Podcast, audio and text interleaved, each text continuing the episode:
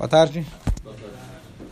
Hoje de manhã tive a alegria de receber aqui na sinagoga a primeira prova do Sidur, que a gente, se Deus quiser, mais um pouquinho vai poder entregar para a comunidade. É um trabalho já de muitos anos, alguns anos, Baruch Hashem. E então o tema de hoje decidi explicar um pouquinho. Alguém estava dando comentário sobre isso tudo, falou as pessoas às vezes nem não sabem nem como se comportar na reza, ficar de pé, ficar sentado. Isso, inclusive, é um dos propósitos do Sidur. Então, é, queria fazer começar com a pergunta seguinte: qual é a tradução da palavra Sidur? Ordem, muito bom. Sidur. Nós temos o Seder de Pesach, que todo mundo conhece. Sidur é o mesmo verbo, é o mesmo radical. Sidur significa ordem. Então, aquele que se perde no Sidur, ele perdeu completamente o propósito da qual os sábios fizeram esse livro. Se você pega ele e não sabe se virar, então alguma coisa está errada. Mas é óbvio, o Sidur, ele, com o tempo, ele foi, os sábios foram agregando mais e mais Tifilot, e talvez para aqueles que não foram educados dentro, etc., se torna um pouco difícil. Mas aí você tem o índice, tem a introdução, mas vamos entender um pouquinho a história do Sidur. A pergunta principal é como que a gente tem diferentes nusraot, diferentes ritos de Sidurim. Se foram os mesmos sábios que fizeram, na antiguidade, vamos tentar voltar lá atrás, se foram os mesmos sábios que fizeram, então qual é o certo? Aquela famosa pergunta, eu acho que Nazia ou Sefaradi? Tá certo? Qual que é o certo? Como que puderam surgir tantos e tantos Sidurim? Hoje, de maneira geral, tem aqueles que são mais tradicionais, os conhecidos, que vou entrar daqui a pouquinho, mas mesmo assim, você tem vários, não sei, dezenas talvez, de variantes de Sidurim.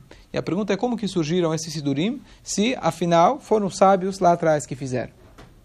Alguma opinião? Fala. Você fala disso, que é nazi, que da sinagoga.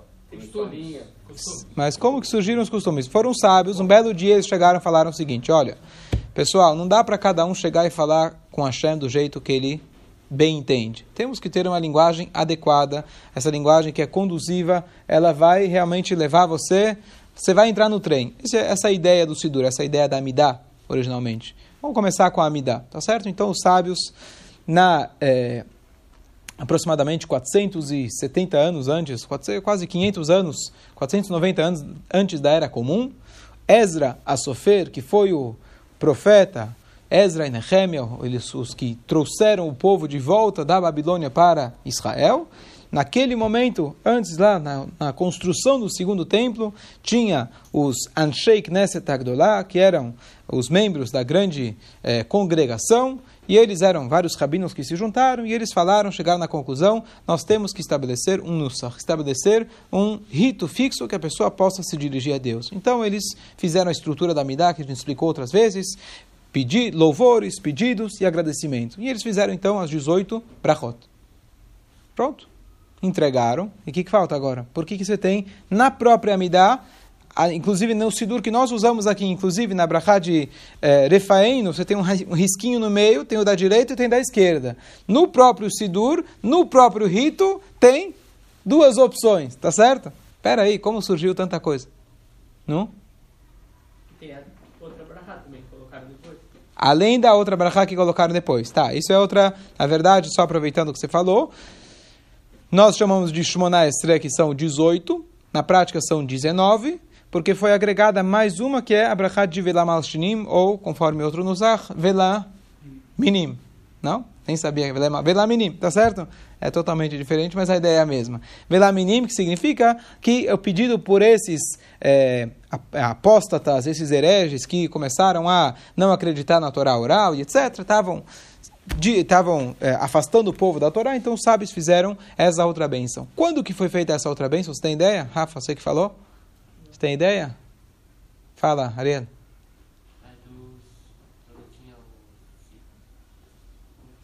Saduco Baitos. Sadukim Baitosim. Muito bom. Quando foi isso? Então, só para a gente ter uma ideia, a gente conversou outro dia. Fala, lembra? Mais ou menos é no ano zero da nossa comunidade. 70 anos. O ano 70, mais ou menos. Então, o que acontece? Depois, um pouco antes ou um pouco depois da destruição do templo. Por que isso? Então, presta atenção. O segundo templo durou 420 anos. O Sidur, ou seja, não o Sidur, a Amidah, que ainda era falada de cor, não era Sidur ainda. A Amidah, ela foi feita com 18 brachot, quase 500 anos antes da Era Comum. Essa décima nona brachá, a gente fala que foi depois, mas só para a gente ter uma ideia, foram 500 anos depois. Foram 500 anos depois que colocaram muito tempo. Foram, colocaram essa 19 Brachá, que foi na cidade de Yavne, e a cidade de Yavne foi, na verdade, aquilo que a gente estudou em Tisha B'Av, que foi, na verdade, a Yavne substituiu Jerusalém. Então, Jerusalém foi destruída e Yavne substituiu Jerusalém. Que isso foi no ano 68 ou 70 da Era Comum. E aí que eles se juntaram e os israelitas fizeram novos decretos. Então, só para a gente ter uma ideia, que a 19 foi com a diferença de 500 anos. Mas voltando. Vamos pegar do ano 70 da Era Comum. De lá também, você tinha Amidá. E como que surgiram vários Nusraot? Então, existe aqui um conceito interessante, talvez poucos conheçam. A Amidá original, composta pelos sábios, eles fizeram a base da Amidá. O que, que significa a base? São 18 bênçãos. São 18 bênçãos. Cada bênção começa com, por exemplo, Refaeino. É o tema é saúde termina com Baruch Ata Hashem, Rofeh Chole Amo Israel, que Hashem cura. O início e o final de cada bênção já estava pré-estabelecido. Mas o interior de cada bênção, isso meio que ainda ficou vago. Por quê? Se a gente for pensar, a ideia deles era que as pessoas não tinham a linguagem adequada de se comunicar com Deus. Mas naquela época, provavelmente, ainda um pouco da linguagem eles tinham. Então, a estrutura, criaram uma estrutura na qual dentro dessa estrutura você não ia se perder. Então o que acontece é que até quando os Sidurim, os primeiros Sidurim foram escritos, que isso foi na época, nas épocas, é, os Sidurim mais antigos que a gente tem, então mais ou menos Rav Hai Gaon, Rav Gaon, são mais ou menos do é, século 9, século 10, na verdade, século 10, 11, é quando começaram a aparecer os primeiros Sidurim em forma escrita. Então você vai pegar aí, passaram mais de mil anos. Então, nessa passagem de mil anos, até que estamos bem. A maioria dos Sidurim são as diferenças são muito poucas para mil anos tendo sido passado oral, sendo que ainda durante um determinado tempo, que talvez não sabemos exatamente quanto foi esse tempo, não estava determinado exatamente, precisamente quais eram as palavras.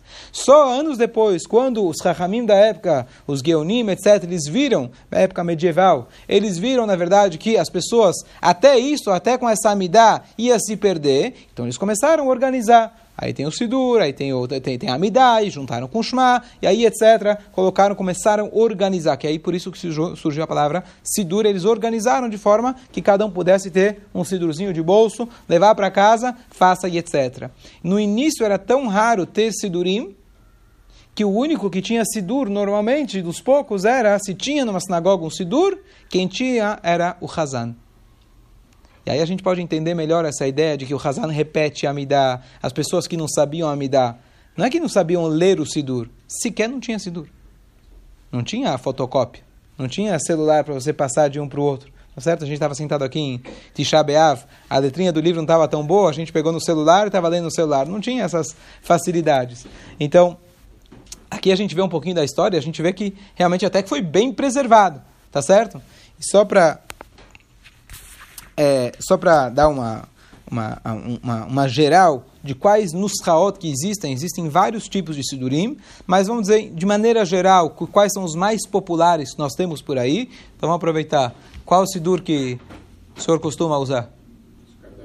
Sukkot David. Mas como chama esse, esse nusach, esse rito? Mizrach. Nusach Edot Mizrach. Então esse é do rito Sefaradi. Dentro dos Ashkenazim, como chama o nosso nusach? Então aí uma coisa parece estranho. Tanto é que estava falando com o Rabino como a gente vai escrever na capa. Sfarad. O que, que parece Sfarad? Sfaradi. Aí complica tudo. Pera, que história é essa? Sfarad, eu só acho que nasci, faço no Sfarad. Me explica essa. Jonathan? Explica essa. É, eu acho que nasci queria ser Sfaradi. Então. Ah, tá bom. é simples. Lógico. Tesouro de banco. Então, como que é isso? Sabe? Não, não sabe Hã? Ah, muito bom. Então os Ashkenazim se dividiram. O primeiro Nusach, digamos assim, o Ashkenazi teria o Nusach que se chama Ashkenaz. Ashkenaz é Alemanha, os alemães, os Yekes, etc. Só para a gente ter uma ideia, o Nusach Ashkenaz no Brasil não é popular. Nos Estados Unidos ele é bem mais popular do que aqui, só para ter uma ideia. Só para vocês saberem, por exemplo, no Nusach Ashkenaz, o Baruch Sheamar, ele vem antes do Rodu. Tá? Essa é uma diferença drástica na ordem, no Sidur, na ordem. assim Nas palavras também tem diferenças, mas o principal, o básico, claro que é igual. Então, qual que é a ideia? Então, na verdade, o Nusach Ashkenaz é um basic, basicamente chamado os Litaim, que são os seguidores basicamente do Gaon de Vilna. Depois que surgiu a linha Hassídica, então os Ashkenazim se dividiram em dois, digamos assim, e dentro desses Hassidim, da linha Hassídica, 300 anos atrás, Baal Shem Tov em diante, etc., eles fizeram um que se, como se fosse um meio termo entre o Ashkenaz e o Sefaradi. Então se chama o quê? Sfard. Tá certo? Não é os Faradi, é os Fard. E assim ficou. Então, esse é o Nusach Sfard, que aqui no Brasil, por exemplo, é mais popular, que esse é, por exemplo, o Nusach desse Sidur Azul que a gente usa, o que a gente traduziu é Nusach Sfard, e mesmo entre esse e o que a gente traduziu também tem diferenças, etc., mas a básica são mais parecidos, digamos assim. O Chabad e Teilat Hashem, muito bom. E ele tem mais um detalhe, que o Arizal, o Ari Kadosh, grande cabalista de Tzfat, ele introduziu várias coisas na reza, vários, é, claro, com sua capacidade só uma pessoa como ele que poderia introduzir. Por exemplo, todos os mismorim que a gente faz, Lechadodi e assim por diante, o Lechadodi não é ele mesmo, mas o pessoal, os cabalistas da sua época, Shlomo Al-Kabetz, etc. E isso, então, tanto você tem aqueles que seguem os Faradim, que seguem o Nussar do Ari, e você tem também, dentro dos Ashkenazim, aqueles que seguem o Nussar Ari. O Nussar Teilat Hashem, que você está perguntando especificamente, foi uma compilação do primeiro Rebbe de Chabad, que ele era um gaon, era um gênio de Dikduk, de é, gramática hebraica.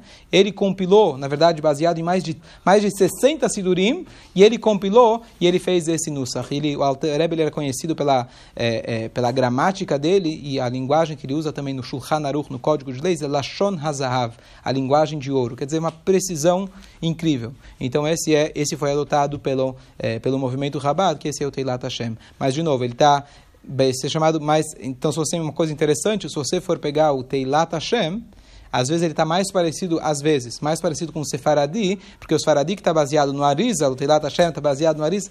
Bom, em resumo, é, é, é, complexo, mas a ideia geral é essa, certo? Então, vamos lá. Os Faradim, Edota Mizrach, você tem, dentro das Ashkenazim, você tem o Nusach Ashkenaz, Nusach Sfard, e você tem as introduções do Arizal que teve, tiveram, que ele teve influência tanto dentro dos Ashkenazim e tanto dentro dos Faradim, e esses são, aqueles que são Alpi, são baseados no Nusach do Arizal. Só para concluir com uma história, a gente grava normalmente com uma história, uma história muito bonita, que uma vez é, alguma pessoa, um, um Rav, um rabino famoso, ele foi se encontrar com aquele famoso caçador de nazistas, Shimon Wiesenthal. Ele foi se encontrar com ele, e aí eles estavam conversando sobre o judaísmo, e surgiu a ideia de fazer um minyan, estavam lá, queriam fazer uma reza. E aí ele ofereceu para esse Shimon, ele falou, olha, está aqui um sidur, pega um sidur. Ele falou, me recusa tocar no sidur. Ele falou, como assim, um judeu não quer o Sidur? Ele falou, olha, quando eu estava no campo de concentração, tinha um judeu que ele conseguiu trazer um Sidur dentro do campo. É uma loucura. Tá bom. Sabe o que ele fazia? Ele alugava o Sidur por um pedaço de pão. E assim ele ia de um por um, alugava o Sidur e ele levava o pão para casa. Eu falei, naquele momento eu decidi, se isso é o que um religioso faz, o que alguém usa o Sidur, eu não quero mais saber de Sidur. Rabino virou e falou para ele: olha o seguinte, por que você está olhando o lado dele? Olha as pessoas que estavam prontas para entregar um pedaço de pão único, que era o alimento deles, para poder ficar algumas horas com o Sidur.